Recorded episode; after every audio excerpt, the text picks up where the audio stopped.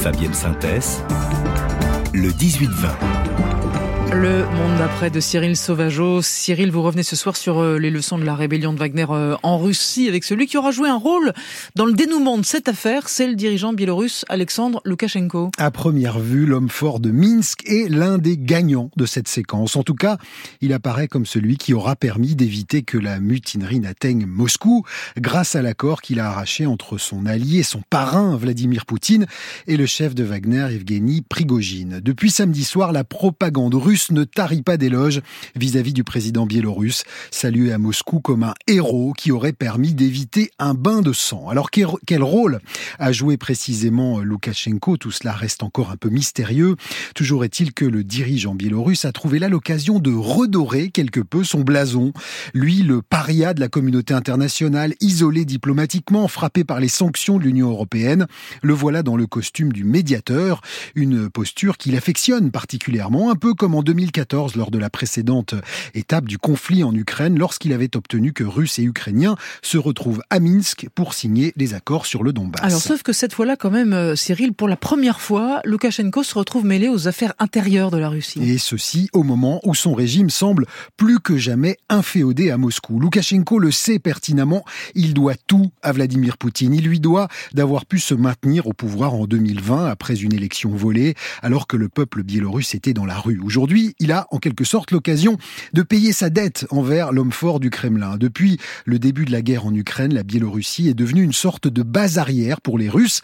C'est une menace que Poutine se plaît à brandir vis-à-vis de Kiev et de l'Europe.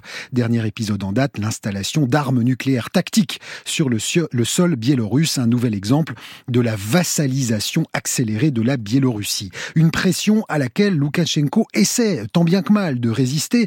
Notons qu'il s'est bien gardé jusqu'ici de laisser euh, de se laisser entraîner dans la guerre, pas de mobilisation, pas de soutien direct de son armée. Il fait en sorte de rester en retrait avec une population massivement hostile à la guerre contre l'Ukraine.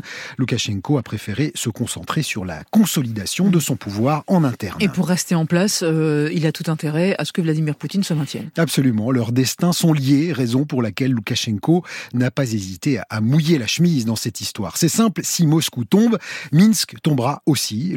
L'opposition biélorusse a voulu croire ce week-end, furtivement, dès l'annonce de la percée de Wagner en territoire russe. Le régiment Kalinouski, un millier de soldats biélorusses engagés avec les Ukrainiens, a publié une vidéo appelant à libérer la Biélorussie de l'occupant russe. Les dirigeants de l'opposition en exil, comme Svetlana Tikhanovskaya, sont également sortis de leur silence, mais les espoirs de changement sont très vite retombés. Au bout de quelques heures, en voyant qu'Alexandre Loukachenko volait au secours de son plus proche allié. La douche est encore plus froide quelques jours plus tard lorsqu'ils apprennent que Prigogine va venir en exil chez eux et qu'une partie des miliciens de Wagner va se redéployer en Biélorussie, même si les modalités de leur installation sont encore floues à ce stade. Mais alors même s'il sort renforcé à court terme, euh, Cyril Loukachenko joue un jeu dangereux qui pourrait se retourner contre lui. en tout cas, le pari est risqué en acceptant d'accueillir les anciens de Wagner et leur chef. Alexandre Loukachenko se dit peut-être qu'il a l'occasion de renforcer sa propre armée. C'est d'ailleurs ce qu'il a déclaré tout à l'heure hein, en saluant le professionnalisme mais l'expérience des Wagner,